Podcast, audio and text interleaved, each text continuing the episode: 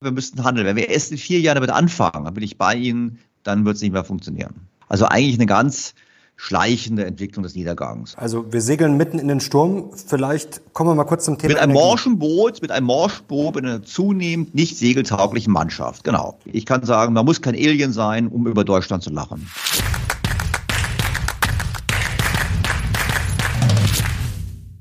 Servus Leute und herzlich willkommen in einem brandneuen Video auf meinem Kanal. Mein Name ist Mario Lochner und ich bin heute zurück mit einem hochkarätigen Gast. Er ist einer der bekanntesten Ökonomen des Landes und führt den hervorragenden Blog und Podcast Beyond the Obvious. Herzlich willkommen, Dr. Daniel Stelter. Ja, danke für die Einladung. Herr Stelter, sehr schön, dass wir wieder sprechen. Sie sind zuletzt aufgefallen mit ordentlich Klartext. Sie haben vor kurzem gesagt, uns läuft die Zeit davon. Wir haben nur noch drei bis vier Jahre Zeit, um die Weichen zu stellen. Was passiert denn, wenn wir die Weichen nicht stellen? Also die gute Nachricht ist, die Welt geht da nicht unter und ähm, es wird ja nicht sofort hier Massenarmut geben und, und das ist jetzt nicht dramatisch, jetzt außer jetzt an Finanzmärkten passiert irgendwas Schlimmes, aber jetzt mal, wenn wir jetzt mal nur auf Deutschland blicken, wenn wir so weitermachen wie bisher, dann haben wir halt einen schleichenden Niedergang. Wir werden erstmal weiter das tun, was wir schon seit Jahren tun, nämlich gegenüber anderen Ländern zurückfallen. Also ich habe mal ausgerechnet, wenn wir uns seit 2008 so entwickelt hätten wie die USA, hätten wir alle 4000 Euro mehr Einkommen. Ja, so alle mhm. Deutschen. Vom Baby bis zum, bis zum Kreis hätten wir pro Jahr 4000 Euro mehr Einkommen. Das ist viel Geld. Das heißt, wir, zur Zeit ist es so, wir merken es nicht so richtig, weil wir sind zwar absolut noch ganz gut, aber relativ fallen wir zurück. Und ich glaube, in den nächsten drei, vier Jahren fallen wir halt weiter relativ zurück und absolut ist es halt immer noch okay. Und danach beginnt halt der absolute Niedergang. Einfach deshalb, weil der Kuchen, den zu verteilen gibt, also die Wirtschaftsleistung wird nicht wachsen, sie wird eher ein bisschen schrumpfen.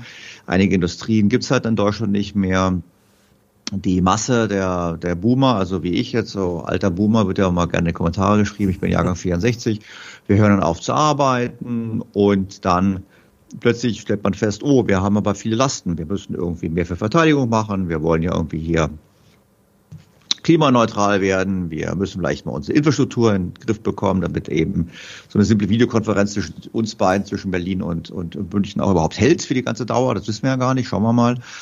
Und ähm, darüber hinaus haben wir, müssen wir Migration bezahlen und wir müssen die Alten bezahlen. Und da stellt man plötzlich fest, das ist aber komisch. Das heißt eigentlich, wir haben alle weniger und dann haben wir natürlich massive Verteilungskonflikte. Da kann man sagen, ja, wir erhöhen endlich mal die Steuern für die Reichen.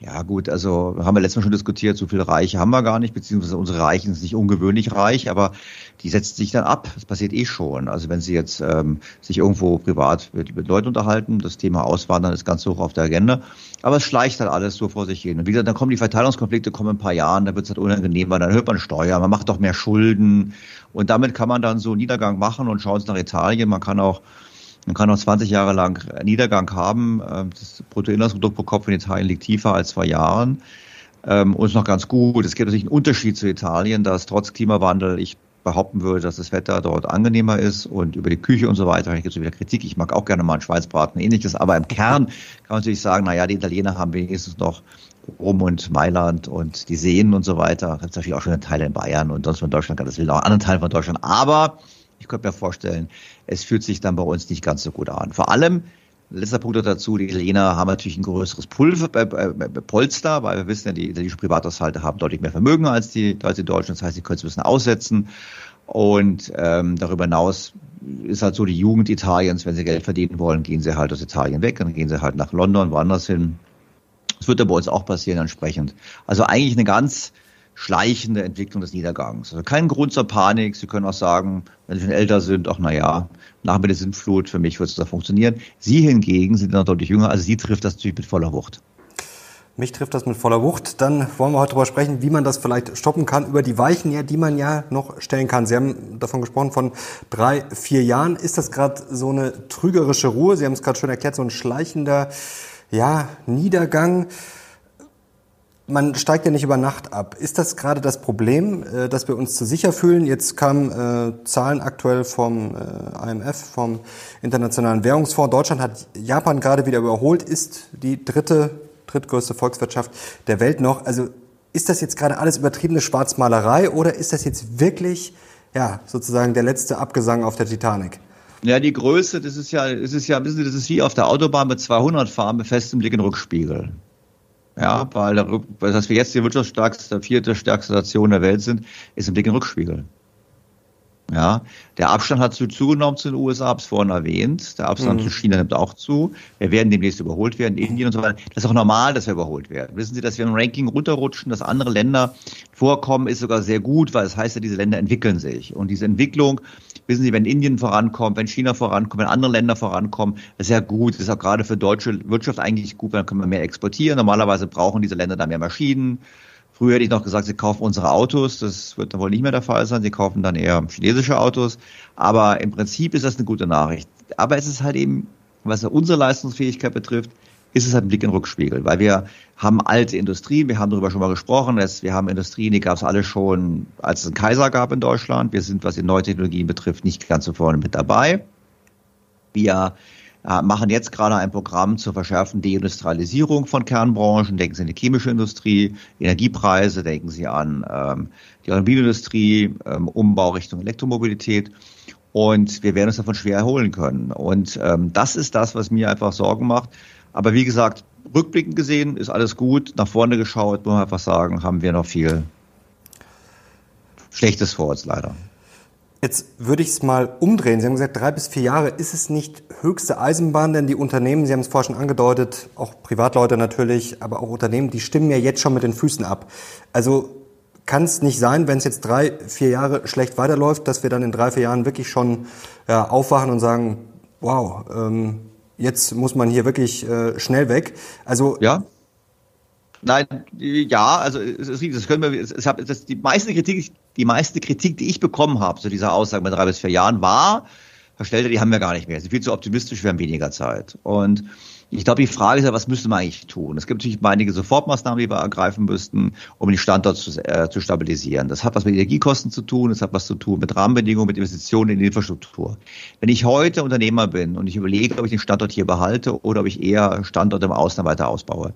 Wenn ich jetzt weiß, meine Steuernabgabenlast geht nicht hoch weiter, sondern hat vielleicht so die Chance zu sinken. Wenn ich weiß, die Autobahn, die ich dringend brauche, die wird jetzt auch repariert, die Brücken werden repariert. Wenn ich weiß, die Digitalisierung wird jetzt investiert. Wenn ich weiß, ähm, die Bundesregierung hat gesagt, wir hören mit dem ganzen Digitalisierungsquatsch in der Verwaltung auf, sondern wir kaufen einfach das System von den Dänen, die haben es nämlich schon seit zehn Jahren, es funktioniert.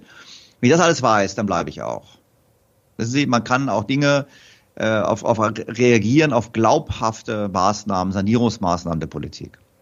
Und dann dauert es, bis die Maßnahmen umgesetzt werden. Und da gibt es einige Maßnahmen, die dauern länger. Mein Bildungssystem ist ein Riesendesaster. Meine, wir haben, schauen Sie, wir haben, jeder vierte äh, Viertklässler kann nicht lesen auf einem Niveau, der Voraussetzung wäre, um in der Schule überhaupt etwas zu erreichen. Iglo-Studie. Also da heißt, da steht jetzt schon fest, dass diese Kinder keine Chance haben werden, mhm. eine ordentliche Schule. Da muss der Aufschrei der Bevölkerung. Nichts passiert. Überhaupt nichts. Also wir haben gleichzeitig haben wir eine Abiturientenschwemme. Nicht 40 Prozent der, Studenten, der, der Abiturienten haben eine Eins vorm Komma. Wo man sagen muss, ja, ähm, was passiert da eigentlich? Sind die alle so viel klüger geworden? Wahrscheinlich nicht. Ja. Das heißt, wir müssten da handeln. Es dauert länger. Und da habe ich gesagt, vier Jahre. Aber wir müssten handeln. Wenn wir erst in vier Jahren damit anfangen, dann bin ich bei Ihnen, dann wird es nicht mehr funktionieren. Jetzt haben Sie gerade gesagt, wo bleibt der Aufschrei? Also man merkt ja schon, dass der Unmut in der Bevölkerung massiv zugenommen hat. Man sieht es natürlich auch äh, bei äh, Umfrageergebnissen ja. und jetzt auch schon äh, bei den Wahlergebnissen in Bayern und Hessen natürlich. Also da ist ja schon was in Bewegung. Lassen Sie uns gleich auch über die Lösungen sprechen. Wir wollen ja hier nicht nur meckern, sondern auch konkret mal sagen, was jetzt zu tun ist. Jetzt würde mich Ihre Diagnose aber trotzdem mal kurz interessieren. Sie haben ja auch Erfahrung als Unternehmensberater. Warum läuft es denn so schlecht? Werden wir von Dilettanten regiert oder äh, was ist der Grund? Ja gut, es ist natürlich jetzt sehr einfach, dass ich sage, kommen die Politiker, die sind an allem schuld. Die Kurzfassung ist, natürlich stimmt das so und sind es Dilettanten, ja gut, also ähm, wir haben natürlich jetzt teilweise schon damit zu tun, dass wir ähm, vielleicht, äh, was den Selektionsprozess betrifft, der Führungskräfte für die Politik, vielleicht zurzeit nicht ganz so gut aufgestellt sind. Ja, also mhm. normalerweise gibt es ja Karriereentwicklung, da gibt es Ausbildung und so weiter. Und hier ist die Ausbildung halt vor allem eine Ausbildung im Sinne von, ich bin in der Lage, ähm, ähm, gut in Talkshows äh, zu argumentieren, ich kann einen guten Auftritt machen, Ich muss aber nicht sonst gelernt haben. Und das Problem ist einfach, wir brauchen eher Leute mit einer besseren Qualifikation. Let's face it. Und da würde ich halt sagen, die Politik muss einen besseren Prozess äh, sich überlegen der, der Nachwuchskräfteentwicklung. Und sie muss sich äh, mehr offen zeigen für Talente von außen. Das Problem der ganzen Sache ist, wir haben natürlich in der Politik zu viele Leute, die im normalen Leben nicht so viel Geld verdienen würden. Die hätten keinen Fahrer, die würden nicht hofiert werden, etc. Und das ist ganz menschlich. Wenn ich das auf dem freien Markt sozusagen nicht erzielen kann, dann gehe ich eben in diesen Bereich hinein. Und das ist eben das Ergebnis, was wir jetzt sehen. Aber nicht nur wir alleine, es gibt es ja auch in anderen, in anderen Ländern. Aber da, und da muss man wieder sagen, Frage dazu. Aber eigentlich sind wir selber ja. dran schuld. Wir gerne, aber ich würde sagen, aber eigentlich vergessen wir nicht, wir sind selber dran schuld, wir wählen die ja. Wir hätten ja auch sagen können, wir wählen die nicht, aber also wir sind ja mit, weil wir als, als Bürger das auch mitmachen. Aber jetzt äh, setzen wir immer voraus nach dem Motto, das müssen jetzt die Besten und die Klügsten sein. Jetzt haben wir ja auch viele Experten. Also als Politiker kann ich ja auch einfach mir die Meinung von Experten anhören. Und was, glaube ich, die Leute verrückt macht, mich auch, ich gebe das zu, und ich habe mich gestern auch erst wieder mit jemandem darüber unterhalten, der gesagt hat, das kann doch nicht sein, wir könnten doch das größte Investitionsprogramm aller Zeiten machen. Und ich spreche ja mit sehr vielen Experten, Ökonomen und eigentlich, muss ich sagen, von verschiedenster Couleur, Flassbeck, Meyer, Sinn, Sie, alle von ja, verschiedenen Richtungen. Trotzdem merkt man, eigentlich könnte man sich relativ schnell auf die wichtigsten Sachen einigen. Da frage ich mich, als Politiker müsste ich ja nur auf die guten Experten hören. Da muss ich jetzt auch nicht besonders äh, große Karriere gemacht haben oder besonders intelligent sein. Woran scheitert es denn da? Wir brauchen jetzt ja keine Hochbegabten, oder? In der Politik. Nö, oder? aber wir, wir, nein, wir brauchen aber natürlich Politiker, die auf ähm, Experten hören. Aber das ist ja meine, der entscheidende denken wir, Punkt. Denken wir an den Wahlkampf Olaf Scholz. Damals gab es Experten, die gesagt haben, die haben Dreisatz gemacht. Die haben gesagt, wir haben ein Problem, wenn mehr Leute in Rente gehen und länger leben, weniger Leute einzahlen und das Rentenniveau gleich bleiben soll, dann müssen wir entweder höhere Beiträge haben oder geringere Renten oder höheres Renteneintrittsalter oder, oder mehr Steuerzuschüsse. Und dann hat der ähm, dann hat Herr Scholz gesagt, er will lieber mit echten Experten reden. Ich glaube, besucht er immer noch, weil ein Experte, der irgendwie diese simple Mathematik ihm aushebelt, den er hat auch nicht gefunden. Ähm, was machen, was macht die, was macht eine neue Regierung? Die neue Regierung schmeißt erstmal die anderen Beamten raus, die von einer anderen Couleur sind. Und da gibt es einen interessanten Vergleich. Es gibt einen Vergleich zwischen der Verwaltung in Berlin und der Verwaltung in Bayern. In Bayern funktioniert die Verwaltung, also ich gehe jetzt hier vom Bürgeramt. In Bayern, in Berlin funktioniert es traditionell nicht. Warum? Weil in Berlin wird die Spitze der Verwaltung von der Politik besetzt und und jetzt ruft ähm, Olaf Scholz an. Na, da ruft das nicht an. Das ist natürlich jetzt mein Versehen. Ich habe das hätte es stumm stellen sollen. Kein Problem. Ähm, und wir haben dann auf der anderen Seite haben wir ähm, in Bayern eben Beamte, die werden eben da als Karrierebeamte entwickelt hin. Mhm. Und das hat natürlich klar, wenn die Verwaltung anders geführt wird, dann hat die Verwaltung eben auch eine andere Qualität. Und das gilt über alles. Und dann haben wir gleichzeitig ja gesehen, die äh, Politik hat ja in den letzten Jahren die die, ähm, die Zahl der Beamten gerade auf Bundesebene massiv erhöht. Ja, das sind ja jetzt 10.000 mehr als vor, vor zehn Jahren oder noch mehr. Ähm, das heißt, ganz starkes Wachstum und dieses Wachstum sollte ja eigentlich dazu führen, wir besser regiert werden. Werden wir aber nicht. Also passiert ja irgendwas. Was passiert da? Die Politiker wählen die Mitarbeiter eher nach Gesinnung aus, nach Parteibuch, als nach Qualifikation. Nochmal, ich pauschalisiere hier, es gibt sicherlich die Ausnahmen, die anders sind. Und das ist ein Problem. Und wenn Sie dann sagen, wenn Sie jetzt, wenn Sie jetzt Minister sind und Sie sagen, ich möchte das so und so durchsetzen, und Sie haben dann Leute, die sagen, Ihnen, das geht aber so nicht und das ist irgendwie ganz komisch, das magst du vielleicht in einer Parteitagsrede halten, aber das sind die ganzen Dinge dagegen, dann sagt er, ihr seid die falschen Ratgeber, ich suche mal einen anderen Ratgeber. Das ist das Problem. Und jetzt die anderen versetzt er dann in Ruhestand, das heißt, wir bezahlen ihn noch ein Leben lang. Und ähm, tja, das ist das, was passiert. Also insofern, wir brauchen eine generelle Professionalisierung, äh, wie wir unser Land managen. Das sage ich schon seit Jahren und ich muss zugeben, die Hoffnung, dass das passiert, habe ich nicht. Schauen Sie, Sie kennen die Wahlkämpfe. In den Wahlkämpfen, da plakatiert man äh, Digitalisierung, ganz wichtig, und tun tut man nichts. Dann kennen Sie, wir wollen, ähm, wir wollen ähm, ähm, ähm mehr in Bildung investieren. Die Wahrheit ist, machen sie nicht. Also die Plakate sind immer anderer als das, was hinterher getan wird. Herr Städter, lassen Sie uns trotzdem nicht aufgeben. Jetzt haben wir schon mal eine, glaube ich, ganz gute Diagnose gemacht. Jetzt wollen wir vielleicht mal zu den Problemen kommen und vor allem gleich eher äh, mit äh, den Lösungen aufwarten. Was ist denn die beste Problemlösungsidee, die Ihnen zuletzt untergekommen ist? Sie machen ja auch einen Podcast und sprechen mit vielen spannenden Leuten oder vielleicht auch eine Idee, die Sie selber hatten, wo Sie sagten, das, wenn wir umsetzen würden, dann wird es sofort besser laufen.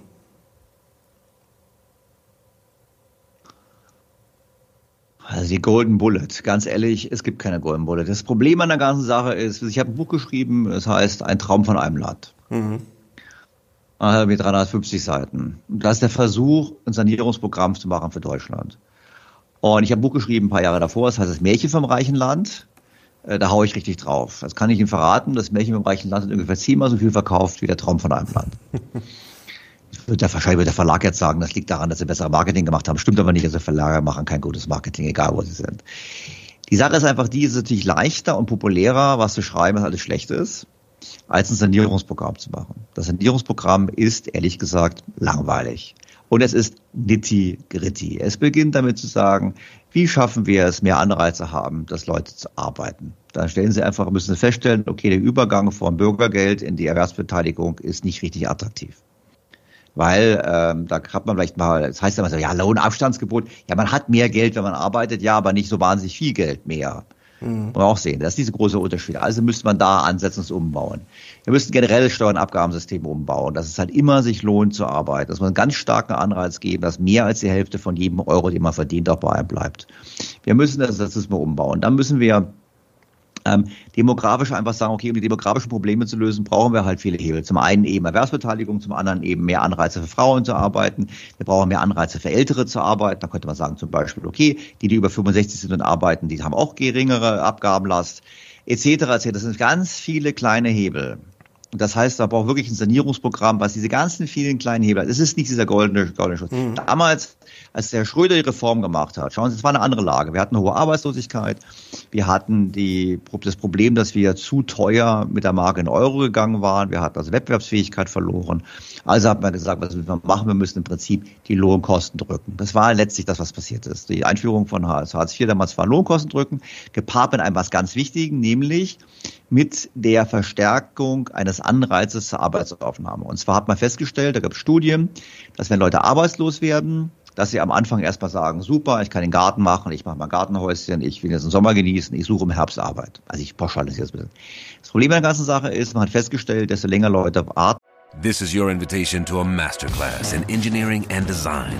Your ticket to go from zero to 60 with the Lexus Performance Line. A feeling this dynamic is invite only. Fortunately, you're invited. Experience the exhilaration of the Lexus Performance line and some of the best offers of the year on select models at the Invitation to Lexus sales event, now through April 1st. Experience amazing at your Lexus dealer.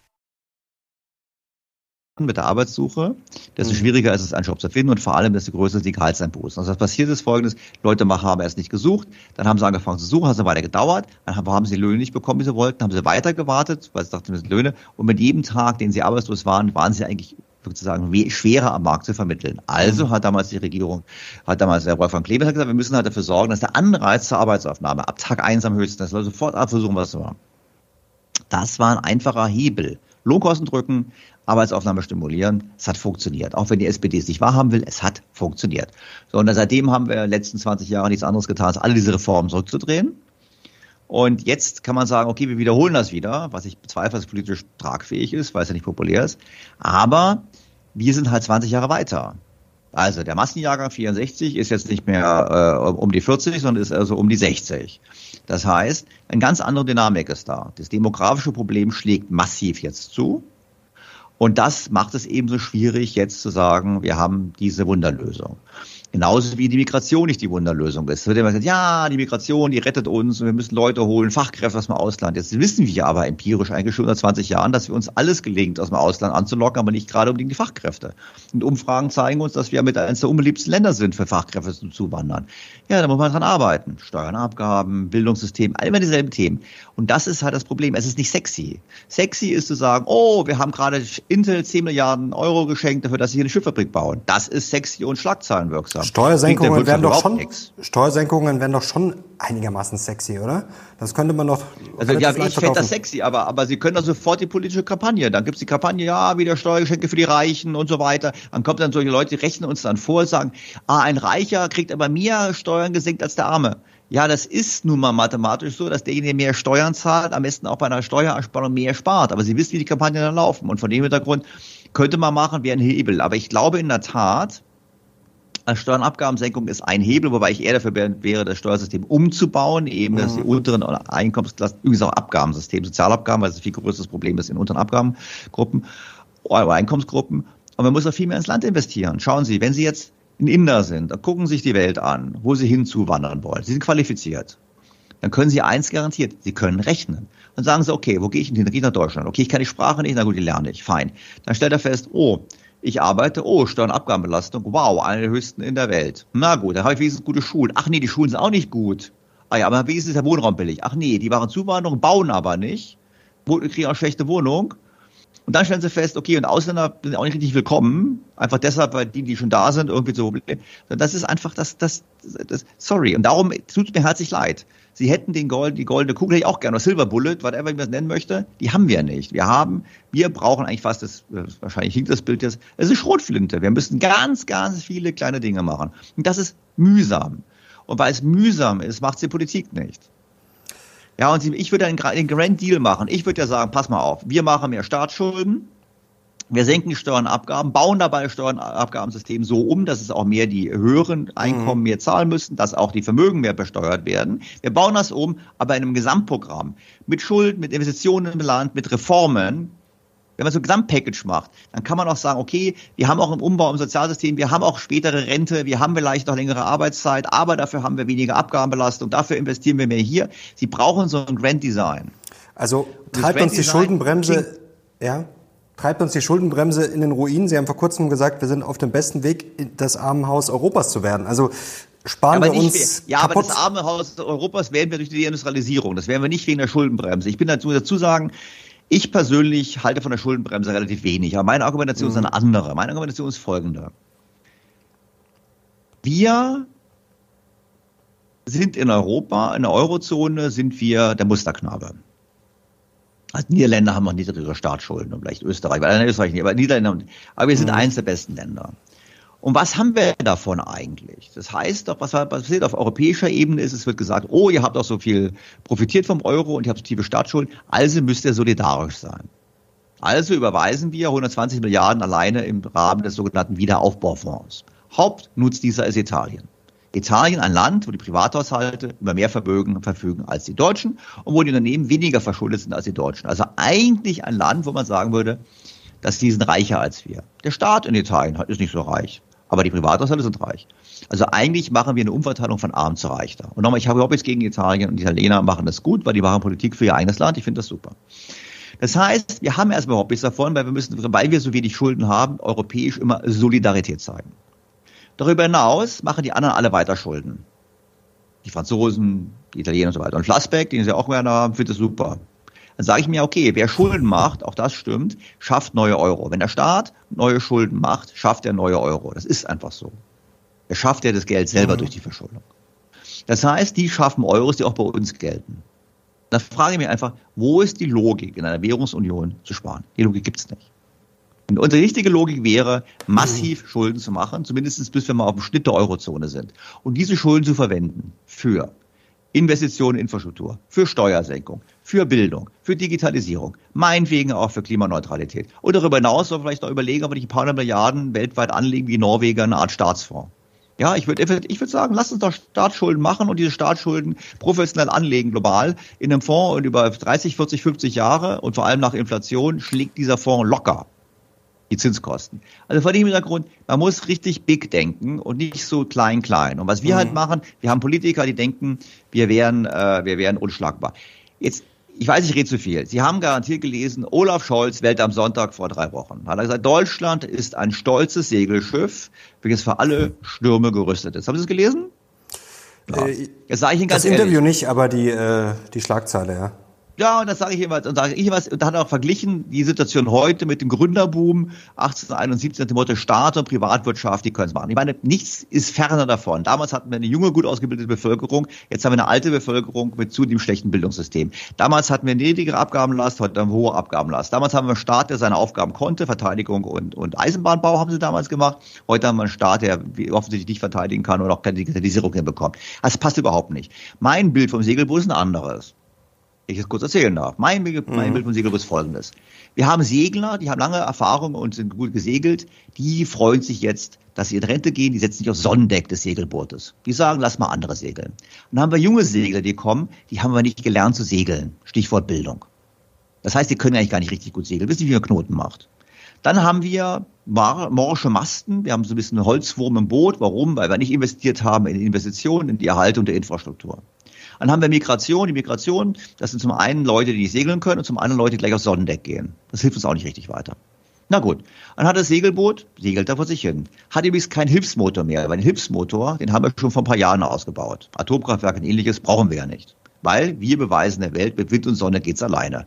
Und um es richtig zu beweisen, haben wir ein paar Baggersteine reingelegt. Wir haben es noch besonders bürokratisch gemacht und so weiter. Bürokratie, Auflagen gemacht. Wir sagen auch noch genau der Wirtschaft, wie es gemacht werden muss. Also wir legen unser Segelboot, bepacken wir noch ein bisschen einseitig mit schweren Steinen. So dieses Boot, morsch, mit Seglern, die nicht segeln können, mit vielen auf dem Sonnendeck, die wohlverdient ihren Ruhestand genießen wollen, ohne Hilfsmotor als Reserve und mit großer Beladung mit weiterer Last. Dieses Boot segelt noch den Weltmeeren.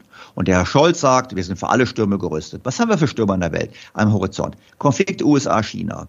Äh, Ukraine-Krieg dauert noch an. Jetzt im Mittleren Osten, dieses Furchtbare, was da in Israel passiert. Wir haben, äh, wir haben äh, Deglobalisierung. Wir haben viele Themen. Euro-Krise nicht gelöst ist. Da würde man erwarten, wenn ich jetzt der Kapitän von so einem morschen Boot wäre, würde ich sagen, ich segel an diesen Stürmen vorbei. Nein, wir segeln mitten rein. Unsere Außenministerin denkt, wir haben irgendeinen politischen Nutzen davon, wenn sie sagt, Herr Xi von China ist ein Diktator. Ist er ein Diktator? Ja. Nützt es das jetzt was, ihm zu sagen, er ist ein Diktator? Nein. Das heißt, nützt es uns was, wenn wir wertegeleitete Außenpolitik machen, irgendwo, wenn wir nach Katar fahren und Binden tragen? Nein. Das heißt, wir haben eine Mannschaft, eine, Kapitänsmannschaft, die glaubt, sie hätte ein funktionsfähiges, gut gerüstetes Segelboot. In Wirklichkeit ist es morsch. Und wir haben gleichzeitig Leute, die glauben, mit dieser, mit, ausgehend von dieser Selbstüberschätzung, dass sie quasi auf niemanden Rücksicht machen, nehmen müssen und durch die Welt segeln können. Und das macht mir Sorgen.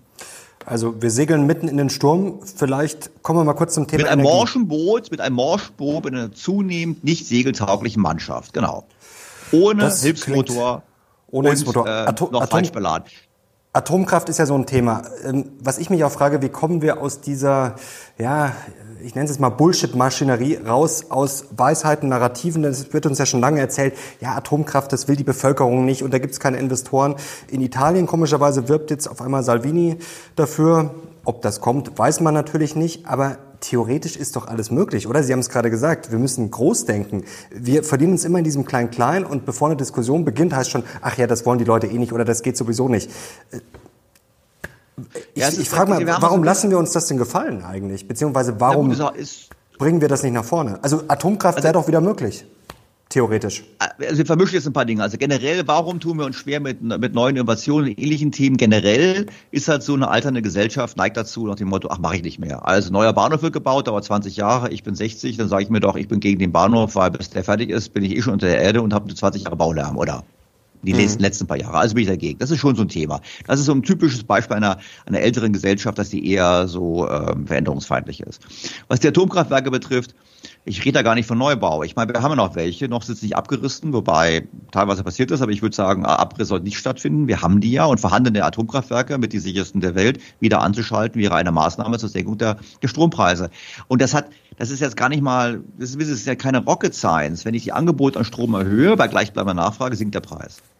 Wir sind das teuerste Gaskraftwerk, wird rausgedrückt, whatever. Darum war es natürlich ein Fehler, sie abzuschalten am Höhepunkt der Krise.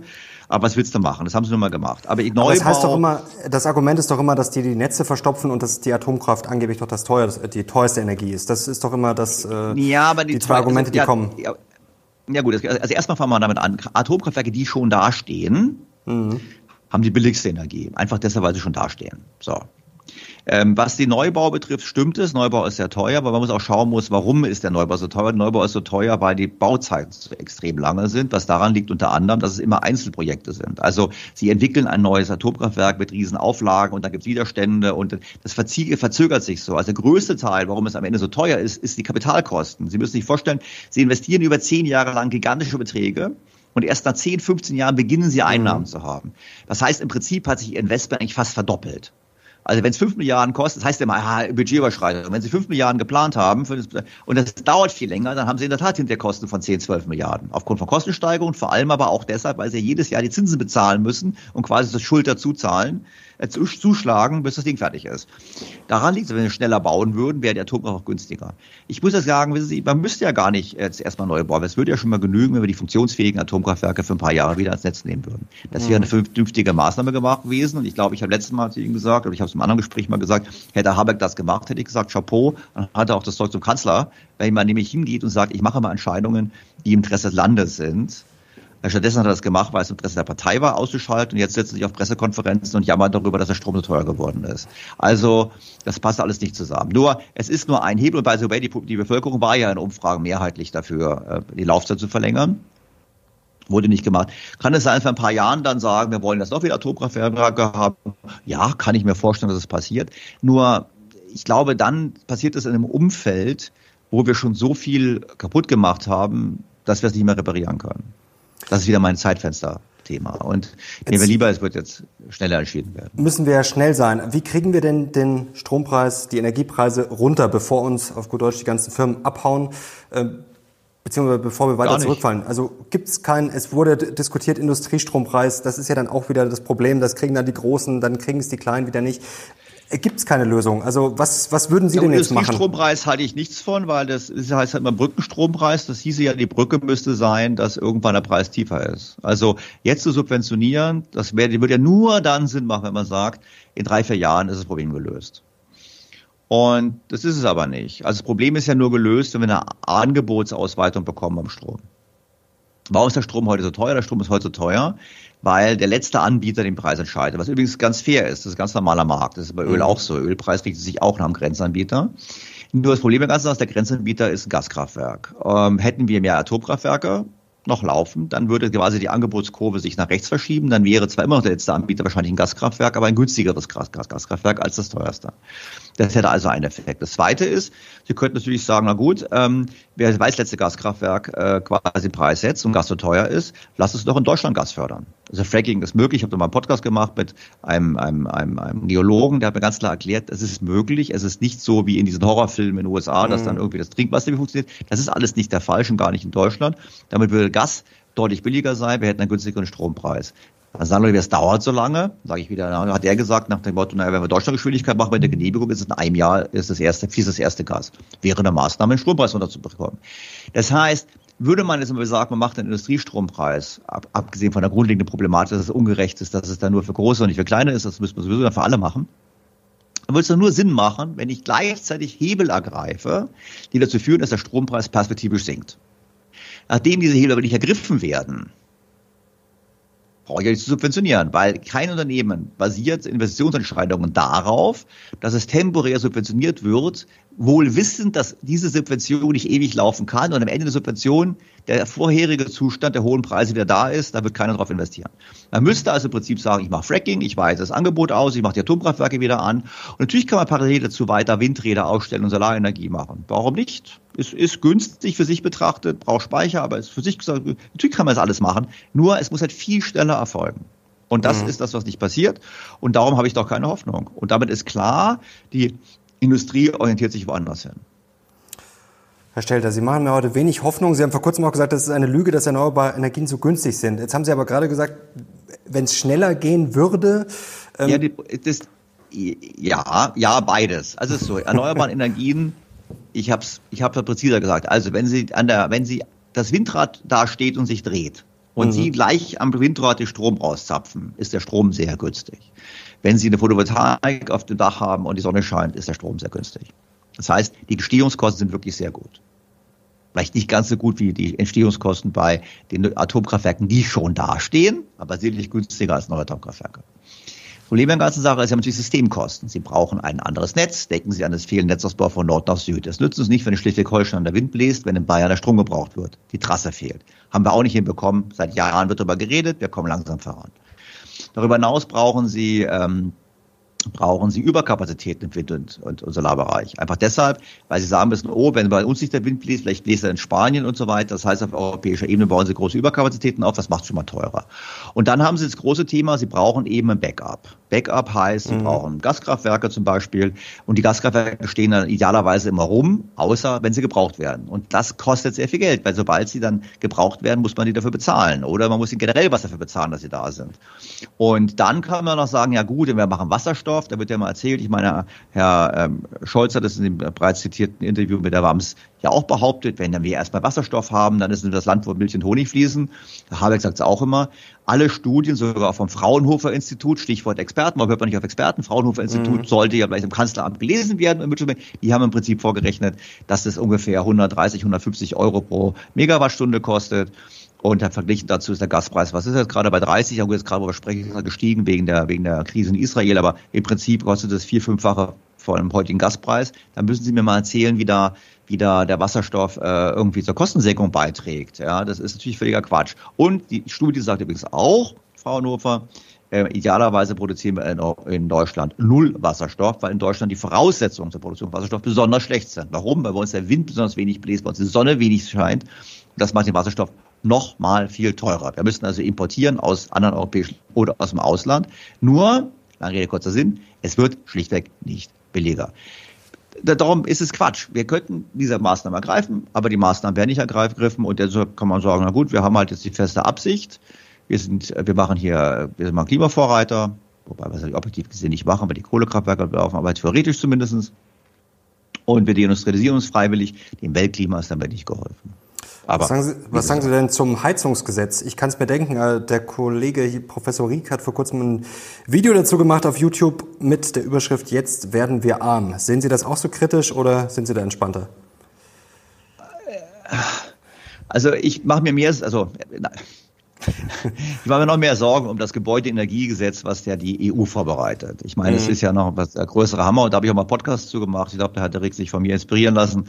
Und da haben wir mal vorgerechnet, ähm, es gibt eine Studie von Ernst Young, also Ernst Young bei Unternehmensberatung, die haben gesagt, es kostet ungefähr 1000 Euro pro Quadratmeter äh, die Sanierung der Immobilien wenn wir das Gebäudeenergiegesetz, wie die EU es plant, mhm. umsetzen wollen. Und wenn Sie es umrechnen auf den gesamten Wohnimmobilienbestand, 20 Prozent muss man vielleicht nicht machen, aber 80 Prozent muss saniert werden, dann kommen Sie hinterher auf einen Betrag in der Größenordnung von ein paar Billionen. Wir reden also von mehreren tausend Milliarden. Und wenn Sie das in Relation setzen zum Wert der Gebäude, Wohngebäude in Deutschland, dann kommen Sie halt dazu, dass das mehr als der Hälfte des Gebäudewertes entspricht. Also ist ohne Grund und Boden. Und wenn Sie dann noch wissen, dass es die Kosten dieselben sind pro Quadratmeter, egal ob Sie jetzt im schönen München sitzen oder ob Sie sitzen in irgendwo JWD im Osten, kostet ungefähr dasselbe. Vielleicht sind die Handwerker in München ein bisschen teurer, aber eigentlich kostet ungefähr dasselbe. Dann ist es natürlich so, es mag vielleicht sein, dass es in München 30 Prozent vom Gebäudewert ist, dafür ist es aber in einigen Regionen 100 Prozent vom Gebäudewert. Das heißt, in der Tat, ich habe damals den Podcast bezeichnet, Vermögensabgabe durch die Hintertür, das ist eine Vermögensabgabe. Und letztlich, das, Heizungs-, das Wärmegesetz oder Heizungsgesetz hier von Habeck geht in dieselbe Richtung, das hat er ja zugegeben. Er hat immer gesagt, bevor mhm. dem Gesetz hat er immer gesagt, es kostet nur 95.000 Euro so eine Wärmepumpe. Jetzt hat er gesagt, offiziell, na ja, klar, es kann schon ein paar hunderttausend Euro kosten, wenn man noch ein bisschen dämmen muss und so weiter und so fort. Darüber die Beträge reden wir. Und damit ist natürlich schon ein massiver Vermögensschaden. Und jetzt gehen wir einen Schritt weiter. Ähm, die Eigentümer sind dann eher älter, also immer Leute wie mich. Also ich habe jetzt ein Haus, das Haus muss jetzt eine Wärmepumpe kriegen, weil ich darf nichts anderes einbauen. Gebäudeenergiegesetz der EU zwingt mich auch zu sanieren. Ich muss es sanieren. Ich habe das Geld auch nicht rumliegen auf dem Konto. Also gehe ich zu meiner Bank. Also die Bank zu mir, Sie in Ihrem Alter, wir dürfen gar keinen Kredit mehr geben. Ist ja so, die Regulierung ist ja auch so, dass alte Menschen kriegen sehr, sehr schwer überhaupt noch ein Darlehen. Dann kann ich, es gar nicht finanzieren. Was soll ich denn da machen? Verkaufen, dann kollabiert der Markt. Also insofern, es ist ein Anschlag auf äh, die Altersversorgung vieler Menschen von denjenigen, die eben mit Immobilien vorgesorgt haben. Und das ist problematisch. Und vor allem, es ist ja auch wieder die Frage, ist das wirklich sinnvoll? Weil ich meine, selbst Habeck hat ja einräumen müssen, dass die CO2-Einsparnis bis 2000, was war es, 30 ein Witz ist, verglichen mit dem, was die Atomkraftwerke gebracht hätten. Also da verstehe ich auch, wenn Bürger sagen, boah, also ich muss jetzt so viel Geld in die Hand nehmen für irgendetwas, wo ich keinen ökonomischen Nutzen habe. Es wird immer behauptet, ich spare an Geld. Ganz ehrlich gesagt, alle Rechnungen deuten nicht darauf hin, dass ich Geld spare. Und wenn der Strom nicht billiger wird, spare ich auch kein Geld. Also ich mache etwas ohne ökonomischen Nutzen für mich selber, was gleichzeitig faktisch mich selber äh, ein paar hunderttausend Euro kostet, wie das Geld ärmer macht, finde ich schon alles problematisch. Also unterm Strich. Das ist kein Gewinnerthema, würde ich mal sagen. Fürs Klima bringt es unter dem Strich wenig bis nichts. Und es ist ja, vermögenstechnisch schlecht. Also wenn man das ganz rational, wenn jetzt ein Alien draufblicken würde, würde wahrscheinlich sagen, die sind ganz schön bescheuert, oder? Also wenn ein Alien auf Deutschland guckt, dann kommt das im Lachen nicht mehr raus. Aber die anderen lachen ja auch über uns. Ich meine, ist doch so. Ich meine, Wall Street Journal hat schon vor Jahren geschrieben, die dümmste Energiepolitik mhm. der Welt. Ich meine, die Chinesen, alle anderen freuen sich, die können uns die äh, Solarzellen verkaufen, egal, dass sie mit Kohlestrom hergestellt werden und Zwangsarbeit, ist ja völlig egal. Demnächst werden sie auch die Windräder aus China bekommen. Wir wissen, Siemens Gamesa, gut, das hausgemachte Probleme, aber wir sehen, die haben keine, nicht mehr leistungsfähig. Die Chinesen rollen einen Markt nach den anderen auf, verkaufen uns das Zeug, bauen es selber auch. Es wird sofort gesagt, wenn ja, die Chinesen machen auch sehr viel mit erneuerbaren Energien, das stimmt, aber die Chinesen bauen auch Kohlekraftwerke, die Chinesen bauen auch Atomkraftwerke einfach deshalb, weil die alles machen, um die Stromversorgung hochzukriegen. Plus, die Chinesen wollen sich gleichzeitig äh, unabhängiger machen von Importen, weil sie immer Angst haben im Falle eines Konfliktes mit den USA vor Sanktionen. Vor dem Hintergrund oder von der Seeblockade. Vor dem Hintergrund, da gibt es ganz anderes Umfeld. Die anderen lachen über uns und wenn wir eben so Industrien kaputt machen, ich meine, wenn ich jetzt chinesischer Autohersteller bin, ist das super. Ich meine, die Deutschen schießen sich aus dem Markt, ist doch brillant. Also man kann sagen, ähm, es wird Wohlstand geschaffen. Es gibt ein Wirtschaftswunder, was Herr Scholz immer ähm, heraufbeschwört, halt nicht bei uns, sondern woanders. Aber es gibt definitiv ein Wirtschaftswunder durch diesen Umbau. Und die Amerikaner machen es auch ganz smart, schauen sich den, den Inflation Reduction Act an. Ich finde es total witzig, den Begriff, weil mehr Nachfrage selten zu weniger Inflation führt. Aber im Prinzip, was die ja machen, ist auch ganz cool. Die haben im Prinzip nichts anderes als ein schuldenfinanziertes Subventionsprogramm, protektionistisch zur Reindustrialisierung der USA und dann investieren eben die deutschen Firmen lieber dort als in, als in Deutschland. Also insofern, ich kann sagen, man muss kein Alien sein, um über Deutschland zu lachen kann es nicht schiefgehen. Da machen sich ja viele Sorgen.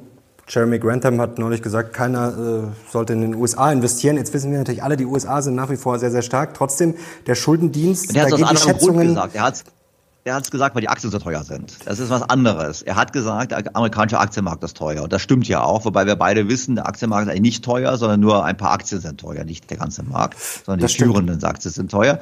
Aber ich glaube schon, dass die USA natürlich aufgrund der äh, dominanten Position in der Welt, aufgrund des Eigentumsschutzes, aufgrund der eigenen Währung etc. etc., aufgrund des ähm, liberalen Systems immer Magnet bleiben werden, trotz aller äh, Nachteile und trotz irgendwie Risiko, Trump und whatever. Also insofern würde ich ich da jetzt nicht daraus sagen, nicht in den USA investieren. Das finde ich etwas zu pauschal. Sorry, dass ich da eingegrätscht habe. Äh, kein Problem, aber es gibt ja auch viele Stimmen, die sagen, das ist ein Risiko. Also natürlich, ich gehe auch nicht davon aus, dass die USA pleite gehen, aber die Zinskosten steigen immer weiter. Da gibt es ja Schätzungen dass, äh, vom Haushalt, dass das 5, 6, 7 Prozent äh, werden können. Irgendwann muss einem doch das um die Ohren fliegen, oder?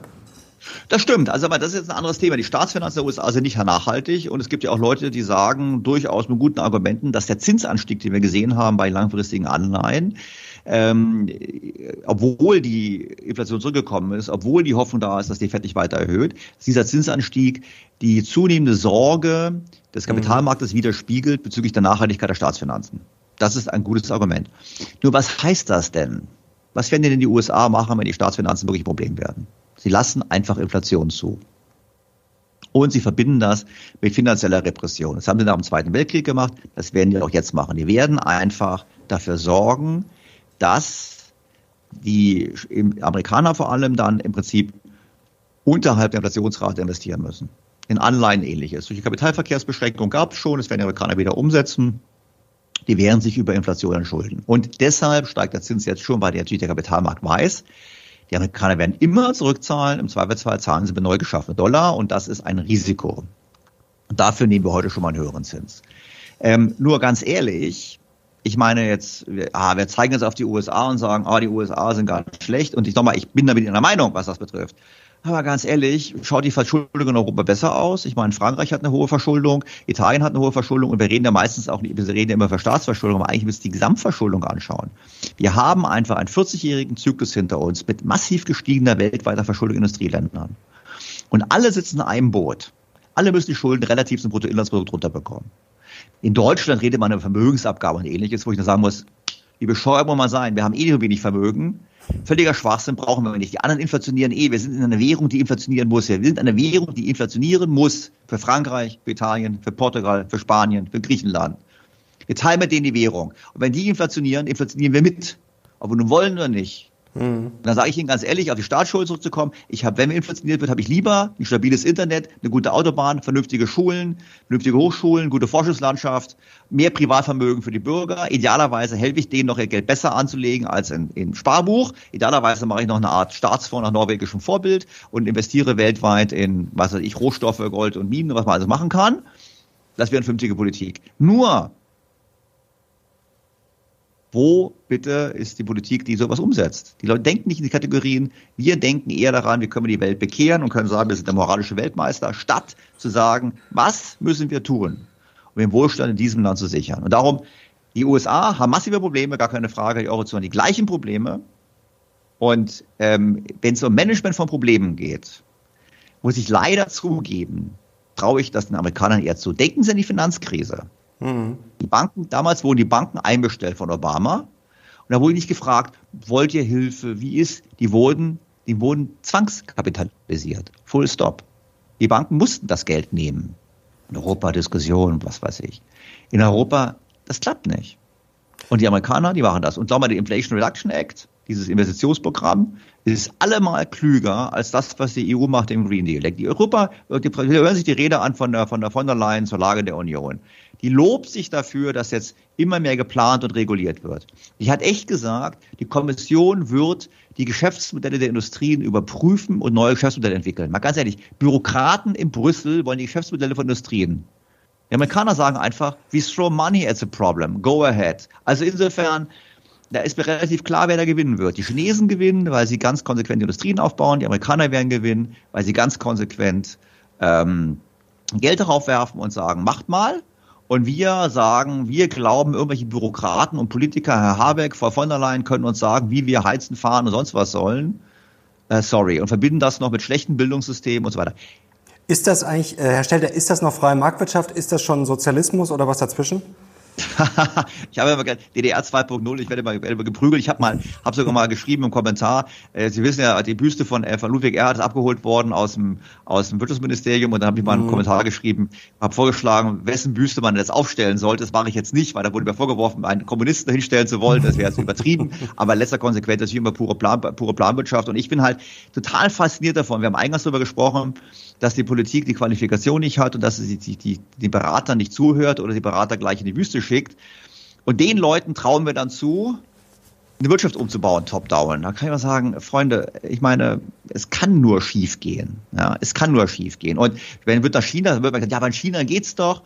Muss man natürlich sagen, die chinesische Partei, und ich bin kein Fan des chinesischen äh, politischen Systems, aber nach meiner Wahrnehmung hat die chinesische Partei, die Partei Chinas, natürlich schon einen relativ systematischen ähm, Talententwicklungsprozess. Ja, da kommt also, dass da jemand ohne Ausbildung nur weil er gut quatschen kann, Minister wird, war ich jetzt mal zu bezweifeln. Und das ist natürlich ein Vorteil. Da haben sie einen Vorteil. Und denken Sie mal an Singapur. Singapur wird sofort gesagt, ja, ist auch keine Demokratie und so weiter. Ich meine, Singapur, als sie angefangen haben, als sie damals äh, zwangsentlassen wurden in Unabhängigkeit, äh, da hatten die nichts. Jetzt sind sie das reichste Land in der ganzen Gegend. Perfekt gemanagt, straff gemanagt. Ja, und der Ministerpräsident von Singapur verdient so viel wie ein Top-CEO. So, die, die Minister verdienen top, so viel wie Top-CEOs. Die Leute, die da arbeiten, werden top bezahlt. Die haben eine Durchgängigkeit zwischen Privatsektor und, und äh, öffentlichen Sektor. Bei hohen Verdiensten, dann wird natürlich bei uns sofort, Herr Scholz wird auch gerne Millionen, ja, Millionen verdienen für seinen Job. Ja, aber ganz ehrlich, er ist die Million nicht wert. Und das ist das Problem. Ja, verdienen kommt ja auch von verdienen. Ja, das äh, Wort genau. hat ja auch durchaus einen Sinn. Ähm, Herr Stetter, ganz und kurz dienen und, dienen und leisten. genau. Äh, ganz kurz zu China. Da werden wir gerade überflutet, beziehungsweise viel äh, wird darüber gesprochen. Äh, E-Autos, Sie haben es vorher auch schon gesagt. Im Zweifel kaufen Sie ja, auf dem Weltmarkt bald nicht mehr unsere Autos, sondern eher die chinesischen. Wie soll man denn damit umgehen? Denn Frau von der Leyen hat da ja auch schon eine Idee. Die EU geht da gerade ja, in die Hauptachtstellung oder ist schon mittendrin. Wie geht man denn mit so einem Wettbewerber um? Jetzt kann man natürlich immer sagen, ja, im Zweifel bessere Produkte bauen. Klar, aber wie schätzen Sie das Ganze ein? Weil die Chinesen subventionieren ja angeblich auch sehr viel. Also ja, ist gut, das ein fairer Chinesen, Wettbewerb? Also, sagen wir mal so, es ist dahingehend ein fairer Wettbewerb, als dass China die Dummheit der Europäer systematisch ausnutzt. Mhm. Die Europäer glauben zu wissen, wie man Klimaschutz macht und sagen, das machen wir nur. Also wir verbieten Verbrenner, wir bauen Windräder, wir stellen Solarzellen auf. Gleichzeitig aber herrschen die Europäer nicht die Grundregeln des erfolgreichen Wettbewerbs. Das sind Skalengeschäfte, das sind Größengeschäfte. Also gerade Batterie, das Photovoltaik. Und wenn man natürlich dann diese, diese, diese Größeneffekte nicht realisieren lässt, auch teilweise durch Subventionen, wie in Deutschland geschehen damals für die Solarindustrie, wurde subventioniert, aber die wurde nicht angehalten, wirklich schnell groß zu werden, dann verliert man den Markt. Wenn man darüber hinaus Energie sehr teuer macht, verliert man Wettbewerbsfähigkeit. Nehmen wir mal Batterien. Batterieherstellung ist sehr energieintensiv. Solarstellen, mhm. Solarzellen übrigens auch. Wenn die Energie schon sauteuer ist, um das zu machen, haben natürlich die Länder, die billige Energie haben, und also aus Kohle, einen Vorteil.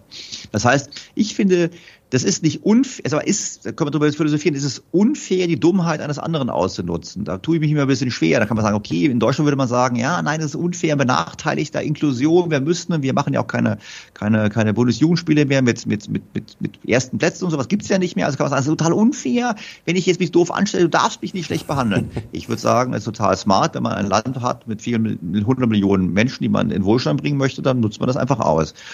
Und jetzt auf Klimazölle zu setzen oder Protektionismus, ja, das kann man gerne machen, aber das wird nicht, den Niedergang nicht stoppen. Kann es sein, dass die chinesischen Autohersteller subventioniert werden? Ja, das kann sein, aber ganz ehrlich, die haben einfach einen riesigen Markt, einen riesigen Skaleneffekt. Wissen Sie, wenn Sie einen riesigen Skaleneffekt haben, dann, wenn Sie da noch ein ranhängen, es ist einfach die Menge macht, weil Sie verteilen einfach Kosten auf ihre Stückzahl. Also ist simple BWL. Und das passiert eben. Und bei uns setzt man auf Verbote und Zölle und was weiß ich, anstatt zu sagen, so, wir machen ganz einfach, we throw money as a problem, wie Amerika, Amerika und sagen, egal was. Bei uns ist ja so, wir geben ja auch vor, was getan wird. Die Zukunft liegt im Windrad. Mag sein. Aber vielleicht schaffen es doch die Small Modular Reactors. Also wir haben in Berlin dieses Startup Dual Fluid, ist in Berlin, voll finanziert aus dem Ausland, kein deutsches Geld, kein Interesse in Deutschland. Den Probereaktor bauen sie jetzt in den USA. Wir haben dieses Startup in München, das da, was da Kernfusion macht. Wo machen sie ihr Pilotprojekt in den USA? Eigentlich müssten die sofort auswandern in die USA, lange noch.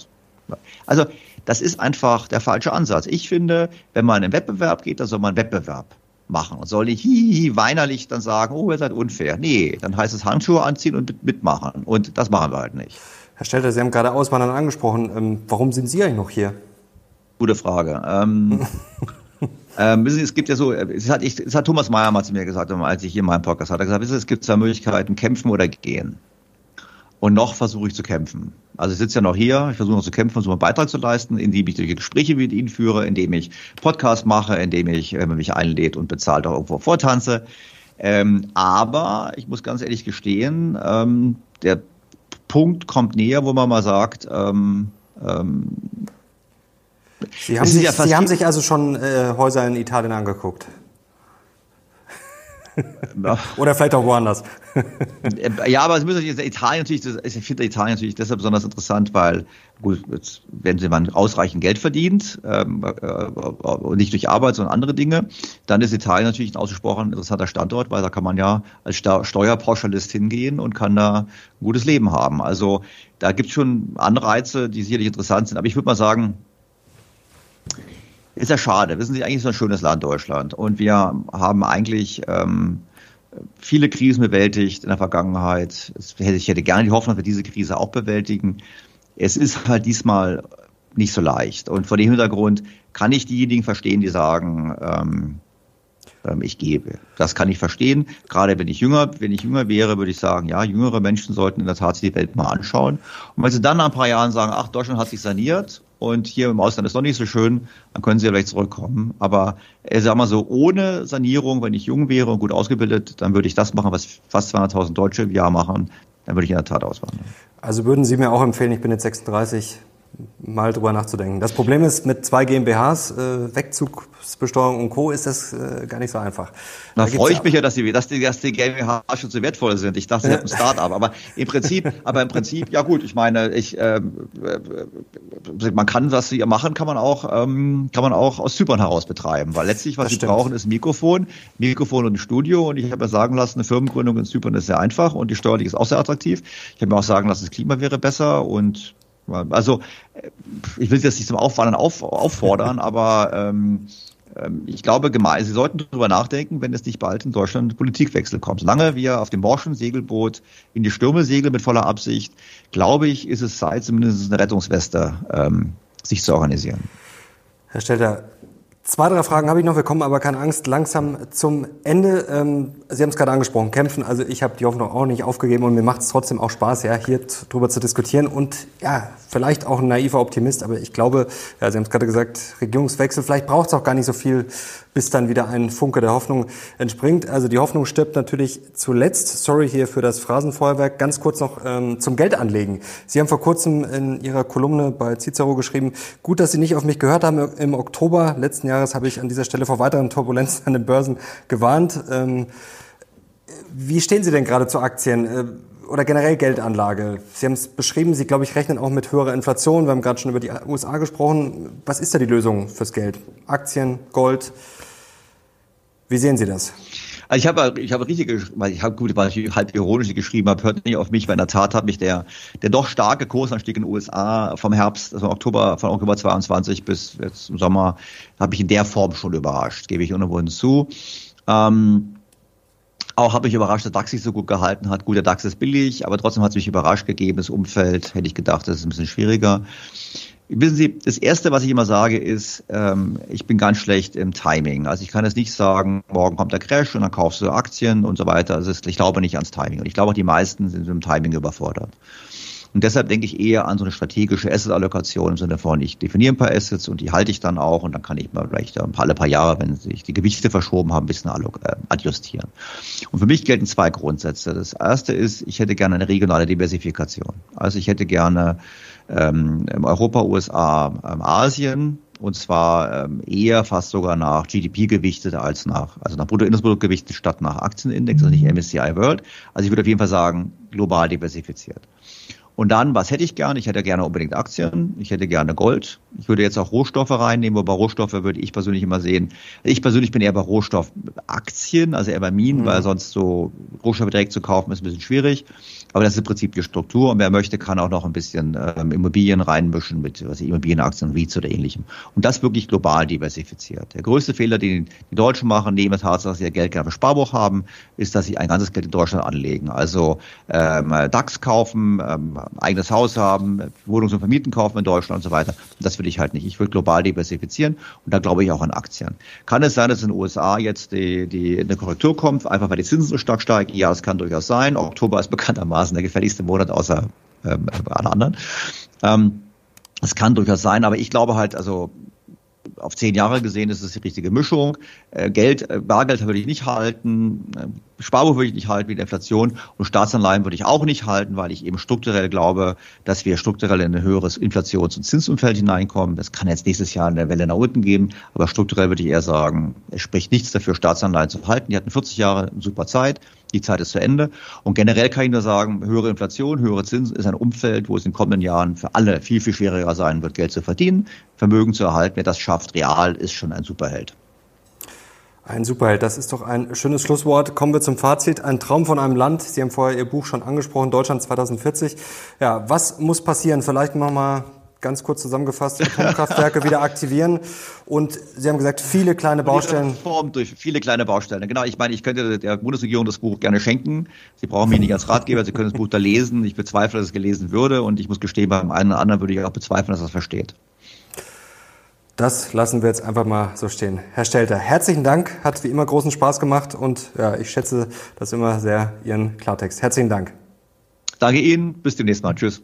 Und danke euch, wenn es euch gefallen hat und wenn ihr Herrn Stelter wieder sehen wollt, gerne Daumen hoch und natürlich den Kanal abonnieren, um solche hochkarätigen Interviews nicht mehr zu verpassen. Danke Ihnen, danke euch, wir sind jetzt raus. Bis zum nächsten Mal. Ciao.